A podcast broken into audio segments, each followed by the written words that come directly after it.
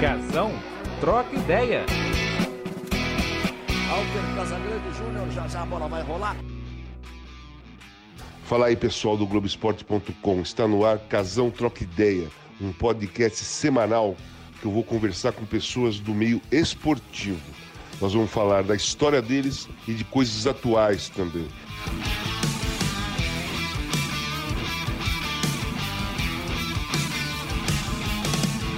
Bom, hoje eu vou conversar com um cara importante nesse momento do futebol brasileiro, que é o Martorelli, presidente do Sindicato dos Atletas de São Paulo, que está atento a tudo o que está acontecendo no Campeonato Brasileiro, né? Nessas contaminações de jogadores. Já mandou um ofício para a CBF. Tem outra. Se precisar for, ele vai interferir nesse campeonato. Ele mesmo falou.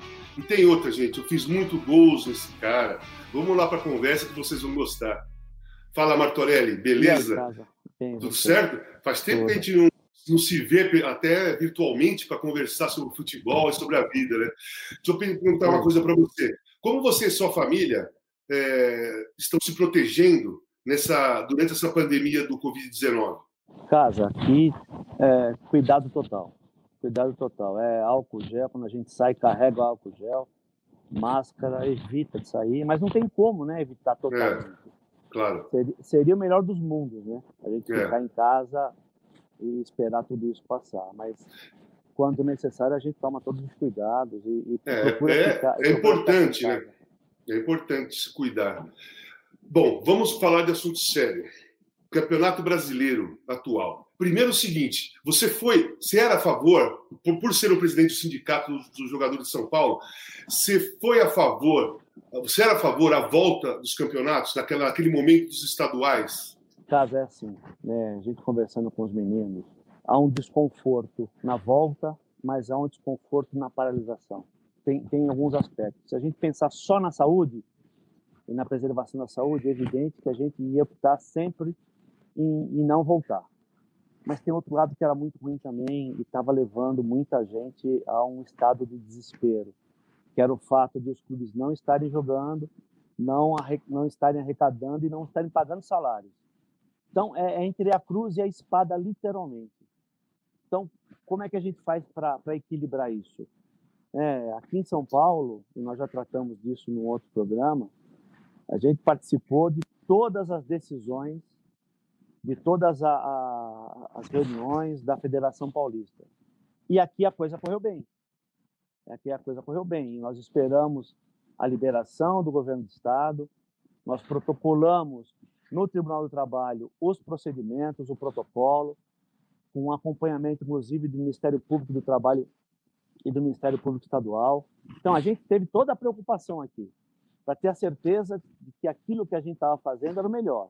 E isso não aconteceu em âmbito nacional. Né? Então, aqui, você vê, a gente já sabia né, que os, alguns atletas ah, iriam positivar no teste, a gente já sabia, mas já sabia também que o prazo era necessário, nós tivemos um prazo anterior para que os atletas fossem afastados, passassem Sim. a quarentena, pudessem voltar, tudo diferente, a CBF não está fazendo isso. Esse, esse, esse, esse é campeonato paulista foi muito bom, muito bem organizado nesse sentido, até porque foram poucos jogos, né? Então, é, deu, foi mais fácil para organizar essa proteção toda. Aí começa o Campeonato Brasileiro, Martorelli depois de cinco dias de campeonato, tinham mais de 60 jogadores dando positivo nos testes. Isso aí me chamou muito a atenção, me assustou, porque eu sou contra, fui contra e sou contra. Uh, fui contra a volta e sou contra a continuação de um campeonato, colocando os jogadores em risco. Né? E eu falo em risco porque o próprio Hever, no Bem Amigos, que nós fizemos, é, eu fiz essa pergunta para ele ele falou: é, assusta, a gente tem medo de se contaminar, de contaminar a família, mas é, a gente né, queremos jogar um, um, campeonato e nós estamos cientes que nós estamos é, nos colocando em risco. Essa fala me chamou muita atenção. É, os jogadores estão aceitando é, se colocar em risco para jogar futebol. E como foi que você viu esse começo de campeonato brasileiro dessa maneira? Qual foi a sua visão? Casa, é aquela história, cara. Nós também, quando nós jogávamos, a gente aceitou uma pancada de coisa. E é difícil falar para o menino que está precisando do salário. O, o, grande problema é a necessidade do salário. Né? Quantos, quantos atletas, quantos que se hoje a gente falasse, ó, deu para esse ano, volta só ano que vem, quantos atletas falariam, ó, tá tudo certo, porra, eu consigo me manter? Quantos? Cinco, dez, talvez? É, é, muito, é, né? é bem menor. Então, então essa, essa análise, e aí aquilo que a gente passou, é que eu carrego para as minhas decisões, até para minhas reflexões.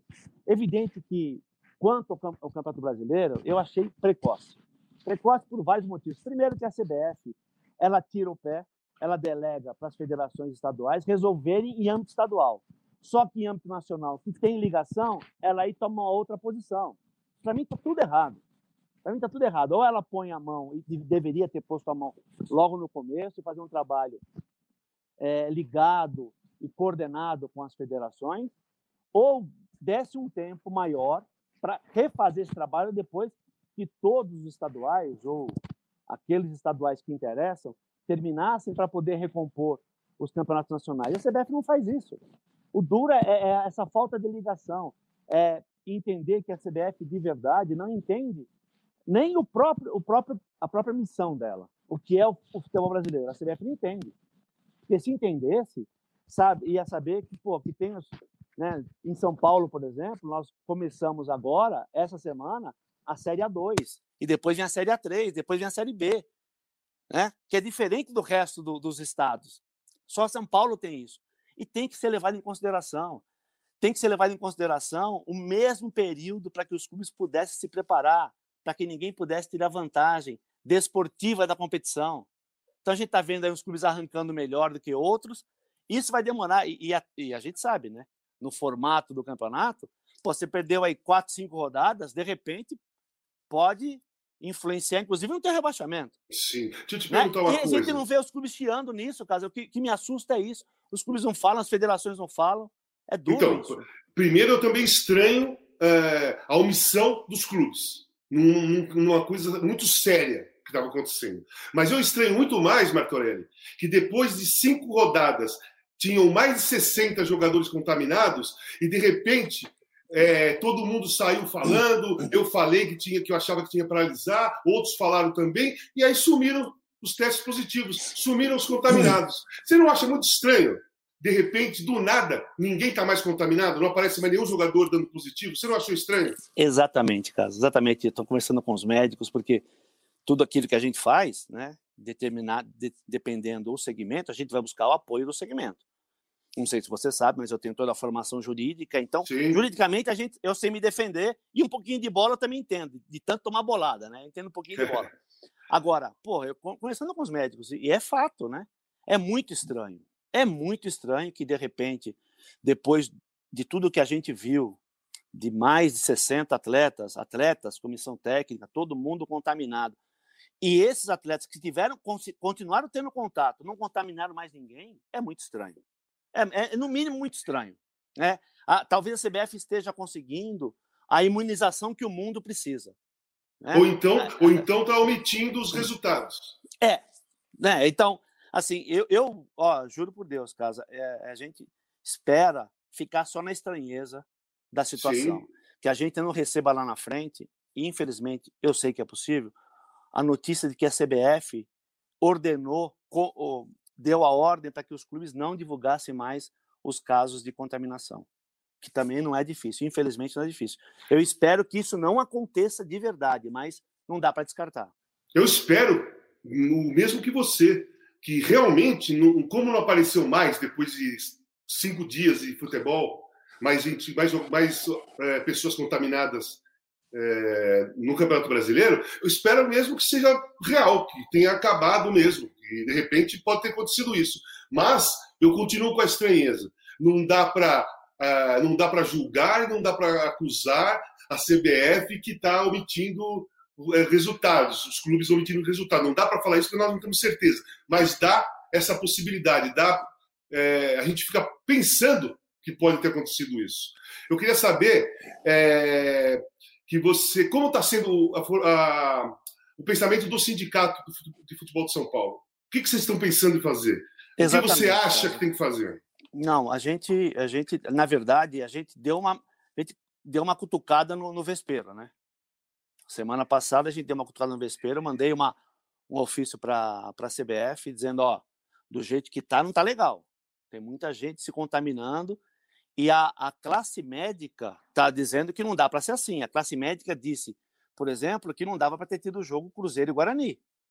Porque o, né, o, Cruzeiro, o Guarani vinha do jogo contra o CSA, que depois apareceram lá 20 infectados, se eu não me engano, 18 ou 20 infectados, teve contato direto. O Guarani, de repente, não infectou ninguém. É, é estranho. E o Cruzeiro, que teve contato com o pessoal do Guarani, hum, também nada, ninguém aparece. Tomara que ninguém, que não tenha acontecido mesmo. Mas no desenvolvimento da coisa está estranho. Então, são jogos que não era para ter acontecido, são cuidados que a CBF tinha que tomado. O grande problema disso tudo, caso, é, é que a CBF ela toma decisão política, não é decisão médica. Se no protocolo estivesse estabelecido os prazos, não tem que tomar decisão política. Ah, vou liberar. Não tem é, é, só vai liberar depois do dia determinado pelo protocolo e ponto. Então, me, me, parece que a CBF quer ter esse controle do poder. Isso que é ruim. É, libero esse, não libero aquele, ou libero na hora que, que depois de tomar uma pressão. Né, teve a, a, situação do que o presidente do CSA vem a público dizendo: olha, é, eu, ele, eu pedi o adiamento do, do outro jogo, se não, se não me engano, contra o Chapecoense. A CBF disse que não ia, não ia, não ia adiar o jogo, porque também não está definido se vai adiar, se vai dar WO. E aí só quando ele, só, quando ele vem a público é que a CBF resolve adiar o, a, o jogo. Então não está legal. Não está legal. A gente está esperando, a gente está montando, como a gente falou em off, trocou mensagens, a gente está montando todo o quadro, está montando a ação, está esperando o desenvolvimento do, dos resultados para saber o que, que vai acontecer, mas a gente está atento, cara. Se começar a continuar, é, perdão, se continuar a contaminar o pessoal, se o risco tiver aí na, na vida da, dos profissionais, a gente vai ter que mexer. A CBF já mexeu um pouquinho no protocolo, né? Mas tem que mexer mais, não, não dá para ser assim. Você vê, né? A gente está no momento de, de, de, semifinais e finais de Champions. Lá os caras mudaram o formato. É. Mudaram o formato, pô, não dá para ser assim. Como a gente pode fazer? Não tem mais jogo, não teve jogo de ida e volta, é um jogo só, no, no país de menor risco, foram para Portugal. Pô, por que, que não dá para fazer aqui? Não dá para criar situações que a gente possa preservar a saúde e a vida da, das pessoas. Daqui a pouco vai cair, tomara que não. Mas se um cara cair duro aí, meu, já estragou tudo, né? Então, olha só, é, eu também acho isso. Né? A alternativa de mudar o modo do campeonato, porque, é, porque esse ano foi estranho, foi diferente, né? sei lá, poderia ter várias alternativas, não ter só ter um turno, classificar oito, alguma coisa poderia acontecer. Mas eles escolheram fazer o campeonato direto. Né? É, o que eu queria saber é o seguinte: é, quais são as alternativas, por exemplo, de posicionamento da Federação Paulista se, se o quadro não mudar? Da Federação do Sindicato? É, do, desculpa, do sindicato. Do sindicato. Ah, tá. É, é peraí, eu vou fazer de novo a pergunta. Qual, tá. qual, é, qual, quais alternativas que você, como presidente do Sindicato dos Jogadores de São Paulo, pode tomar se o quadro não mudar? Caso é assim, que como a gente trabalha, a gente procura o diálogo, sentar e conversar e, e pensar nas possibilidades. Foi por isso que eu mandei o ofício. A CBF, ela, é, como a gente trabalha, né? Você vê, com relação a, aos salários, a única instituição que entrou com ação para que ela pudesse cumprir o que estava lá no Profut fomos nós. Então isso incomoda, então ela sempre escapa, ela sempre foge da gente, sempre foge. Então primeiro, a primeira alternativa é sentar e analisar as melhores possibilidades. Né? Ela não está fazendo isso e não sentou com a gente. De fato, vamos esperar mais um pouco. Vamos esperar aí para ver se ela responde alguma coisa. A segunda é que ela própria, que já começou a acontecer, a partir do, da nossa cutucada, que ela comece a ver as alternativas mais viáveis. E isso não acontece, mesmo que ela tivesse mudado o protocolo, que ela passou a testar todos os atletas do elenco, que ela deu a possibilidade para que os clubes pudessem optar pelos laboratórios locais, para não ter problema no transporte das coletas. Isso ainda é pouco. Ainda, para nós, é pouco. Os resultados não apareceram, mas é pouco. Agora, a outra alternativa é ir bater na porta do judiciário, falar, oh, não tá, não tá, não tá legal. E aí o judiciário manda a CBF mudar o procedimento. Entendeu? Paralisa por um tempo. Eu, se eu fosse o presidente da CBF, depois da primeira rodada, já falei, moçada, vamos suspender por uma semana? Vem todo mundo aqui, vamos combinar agora o que é melhor? Né? E buscar uma outra alternativa. Eu, eu teria feito isso. Mas isso aí, é, a, a, humildade, né, cara, de, de, perceber que a gente pô, treinou pra caramba para sair pela direita e não deu certo, a gente para, moçada, vamos, nós vamos ter que sair pela esquerda, né?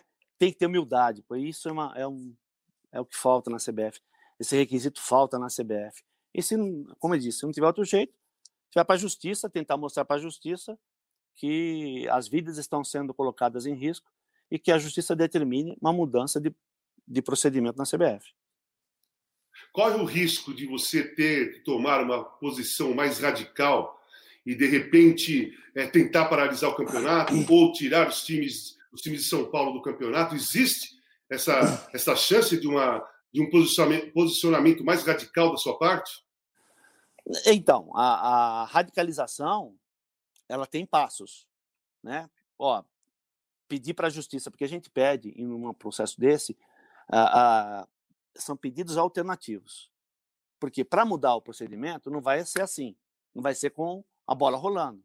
Eu acho que a primeira, a primeira possibilidade é que pedir uma paralisação curta, sei lá, de uma semana, para que a gente possa rever o protocolo. E, alternativamente, na insistência, uma paralisação total do campeonato. Porque entre, entre jogar o campeonato e matar gente, pelo amor de Deus, né?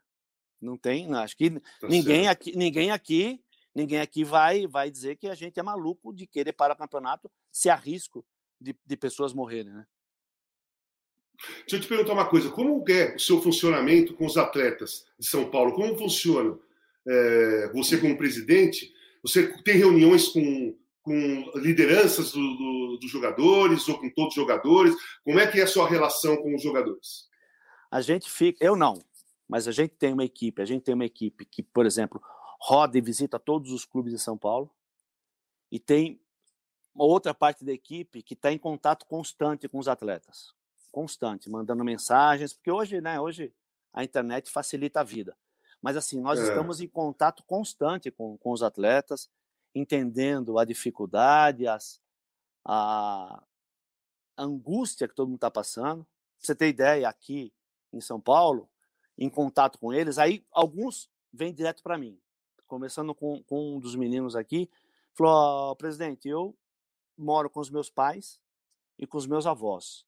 Dois, eu não lembro agora quais, mas dois eram hipertensos e dois é, diabéticos. Bom, é uma exceção. Então, eu já peguei, conversei com o Dr. Renato Anguinar, que é o nosso médico, que fez parte da equipe médica que elaborou o protocolo, passei para ele. Então, a gente começou a prever as exceções. Então, para esse menino poder trabalhar, Entendi. ele tinha que sair de casa e não podia voltar mais até o final. Né, até, inclusive, depois do final, ele tinha que, tá tinha que ter sido testado para saber que ele está legal, senão qual o risco dele, dele matar o pai, a mãe, os avós. Então, essa, a gente tem contato constante, constante, não para. E outra, né? Quando a gente não está em contato com um, um fala com o outro, vem para a gente. A gente fez, eu fiz algumas reuniões virtuais com os meninos aqui, da A3, da A2 principalmente. Então é isso, é contato constante, atenção constante, e toda a nossa equipe, nossa diretoria, está sempre aí muito atento para saber o que está acontecendo, vai trazendo informações e a gente vai montando o nosso dia a dia. E a relação do sindicato com a Federação Paulista? Como é que é? Como você. Qual é a ligação? Vocês conversam, decidem juntos ou não tem essa, esse contato? Caso é assim. É, você me conhece, a gente se conhece pô, desde quando jogava futsal lá no, no, infantil, né? Você no, no Penha, eu no, no Ipiranga, depois, enfim. A gente se conhece há muito tempo, você sabe como. A, eu, eu, eu, conheço bem você e você me conhece bem. Sabe que a gente quer fazer as coisas, mas a gente não é de tirar o pé. Né? Eu assumi Sim. um dever como, como presidente do sindicato, foi quase sem querer lá atrás, mas a partir do momento que eu assumi esse dever, eu fui pesquisar, fui me preparar, fui estudar, para poder exercer essa função da forma mais digna possível. Então, o nosso dever ele tá, ele tem tem várias várias vários tentáculos. Né? Nosso dever está muito fincado na relação de trabalho, e na ação social. Então, na relação de trabalho, por exemplo, quando o clube não, não paga salário, a gente está em cima. A gente está em cima, conversando com os clubes, conversando com o atleta, para saber o que a gente pode fazer, quando o atleta quer a nossa atuação. E o grande problema do futebol brasileiro hoje é, é atraso de salário. Então, quando a gente fez, é, aprovou, quando, quando, na verdade, quando teve a, a proposta do Profut, foi aprovado aquele parcelamento pô, de 24 anos para que os clubes né, se livrassem das dívidas com o governo, e a gente sempre pede uma contrapartida nessas, nesses benefícios que os clubes ganham. Qual é? O clube tem que deixar de atrasar pagamento de salário. Sempre.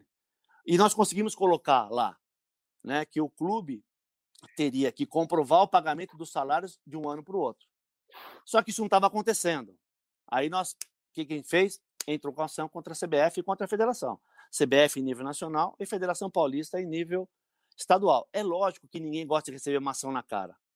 Lógico. Então, aí você começa a afastar. E os clubes, ao invés, a CBF principalmente, ao invés de entender a necessidade de proteger os clubes dela, porque ela protege quando ela exige que os caras paguem salário, não com a bagunça que está, não esse clima de descumprimento, esse ambiente de descumprimento que ela favorece. É, ela foi para o Supremo e conseguiu uma, uma liminar, que depois foi comprovada, que aquele artigo do Profut era inconstitucional, que na verdade foi uma, uma decisão política.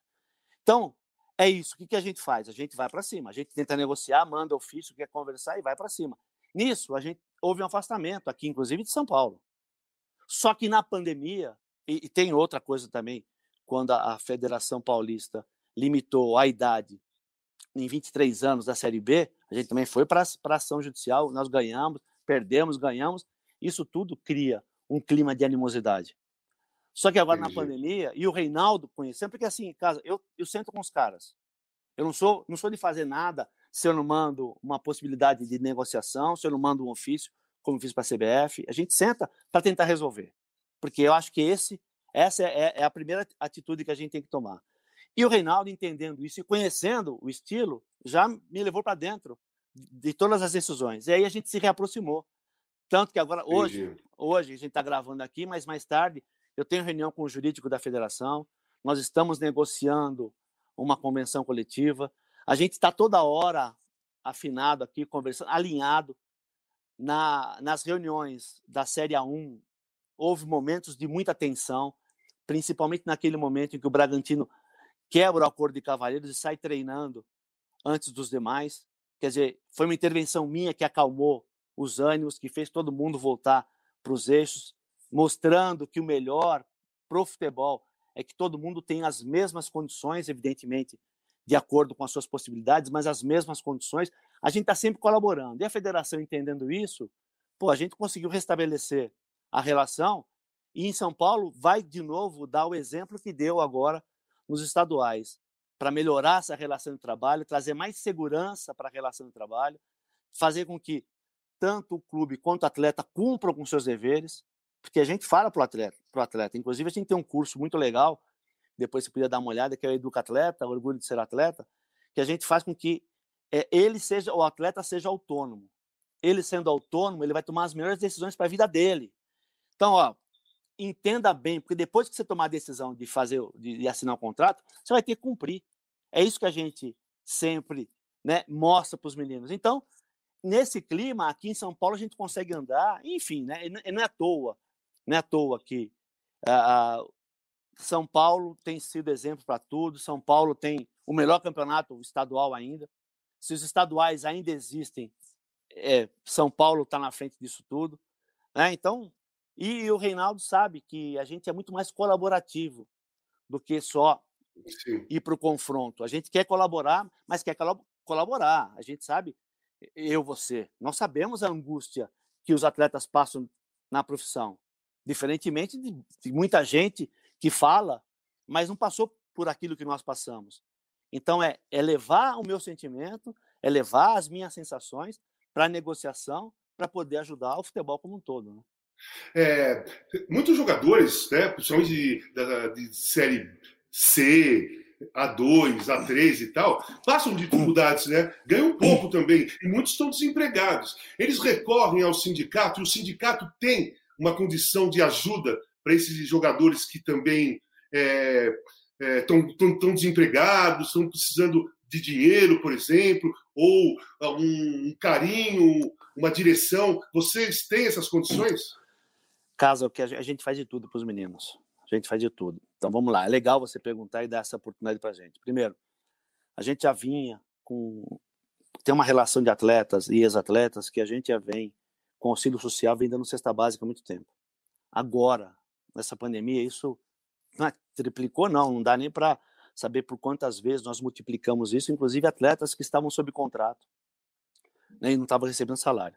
Então a gente faz isso de coração.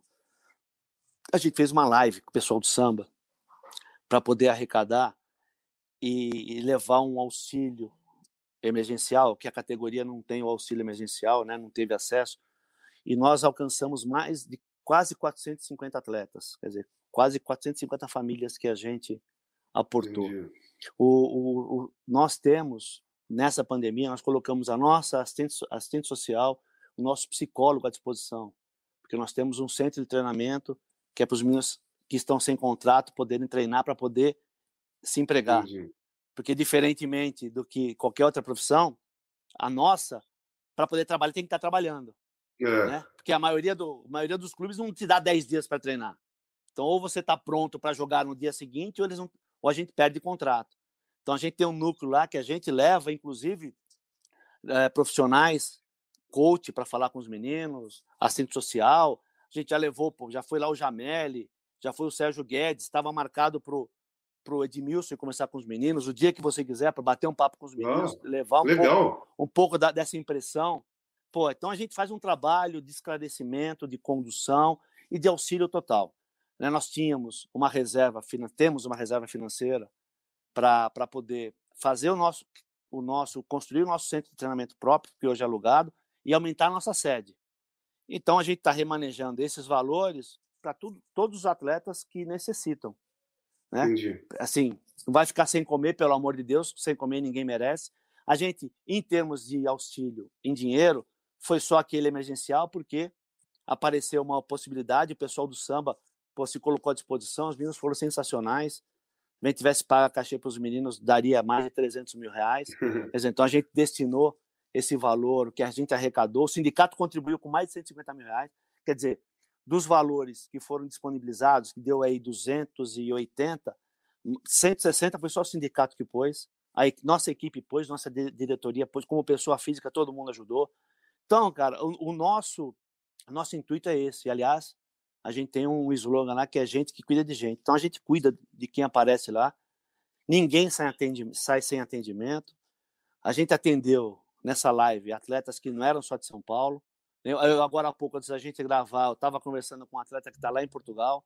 Então, a gente está tá disponível, está disposto a atender todo mundo. E é isso, né? Foi para isso que a gente trabalhou, que a gente tem estruturado o sindicato cada vez mais, para poder chegar no atleta e chegar e dar um, uma condição melhor e uma visão melhor de vida. Porque se ele tiver uma visão melhor de vida, ele toca a vida sozinho, né? É. Então, agora, já que você falou de futsal, dessas coisas, vamos contar um pouco de história, né? Porque as pessoas que estão assistindo, elas, pô, o cara falou que jogou, jogou contra, jogou junto, como é que funcionou isso? Legal. Então, assim, eu, eu e o Martorelli, nós somos adversários desde criança. Né?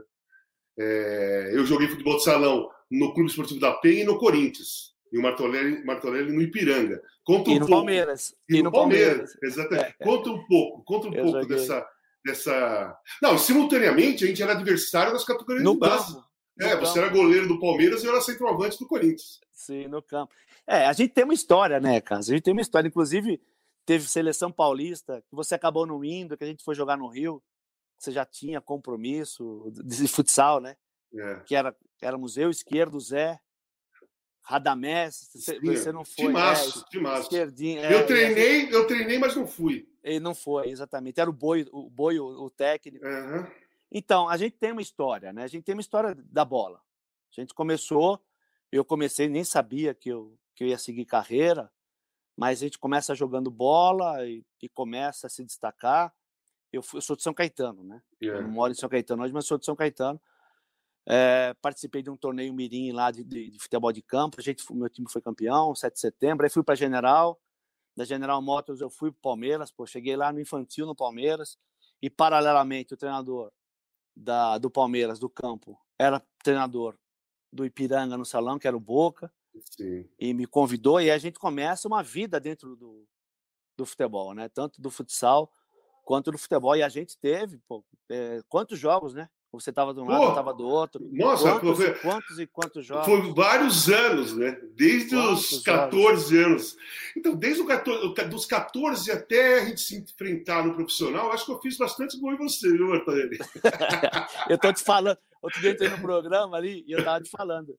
Eu lembro, nem foi você, fui eu que fiz. O, o, aliás, foi o 5x1 que nós ganhamos de vocês. É. No escanteio que você chutou de fora da área, bateu no Denise, eu tava voltando, batendo minha canela e entrou. Na verdade, o gol é. foi meu, mas deram é, mas, eu, mas eu comemorei, cara. Claro, tá certo. Eu não quero saber, não quero saber dessas coisas, não. é, o que vale é o gol. mas... Centroavante não divide gol com ninguém. Exato. Mas uma das defesas mais bonitas e importantes que eu fiz da minha vida foi numa cabeçada sua, no primeiro jogo da semifinal. Né? Fiz algumas defesas que marcaram a minha, a minha história no Palmeiras, Sim. mas uma cabeçada sua no cruzamento do Bobrão, que eu consegui voltar e pegar.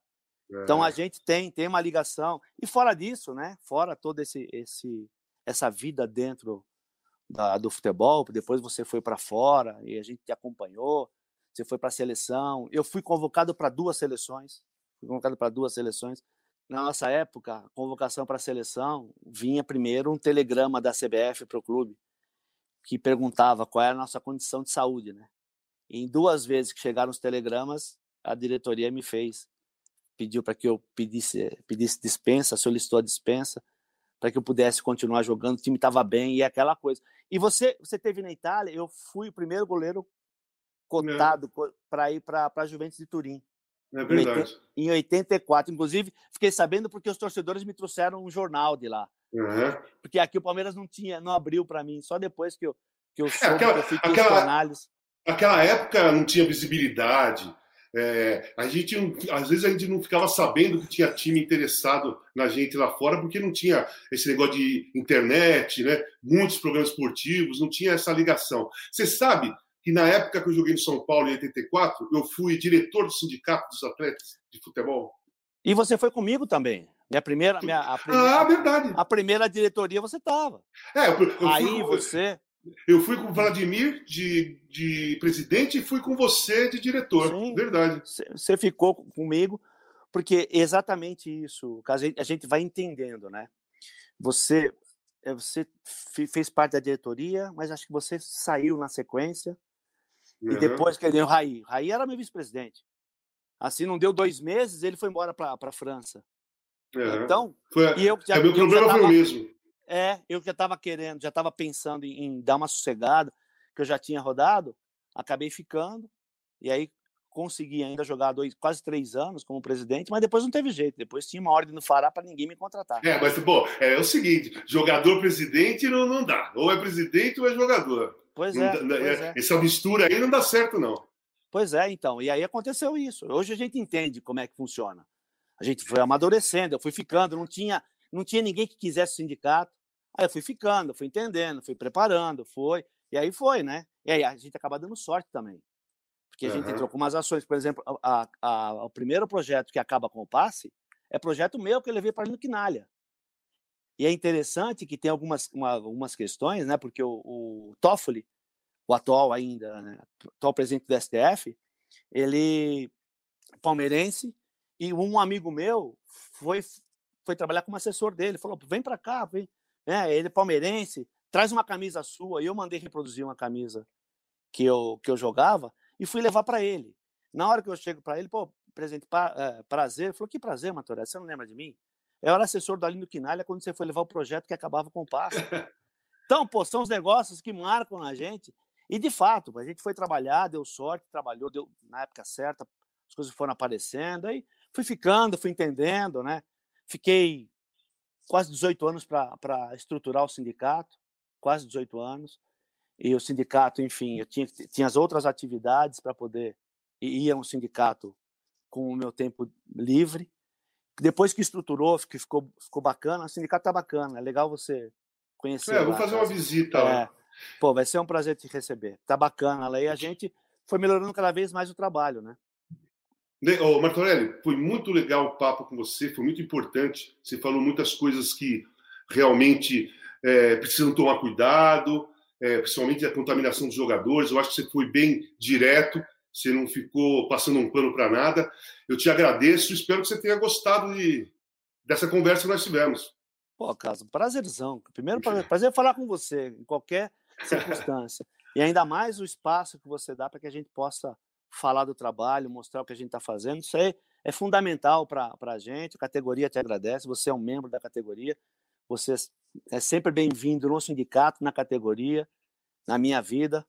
Sempre um prazer falar com você. Valeu, Martorelli. Obrigado, cara. Abração. Fica com Deus, que a gente vai um se. Casão, troca ideia. Alter Casagrande Júnior, já já a bola vai rolar.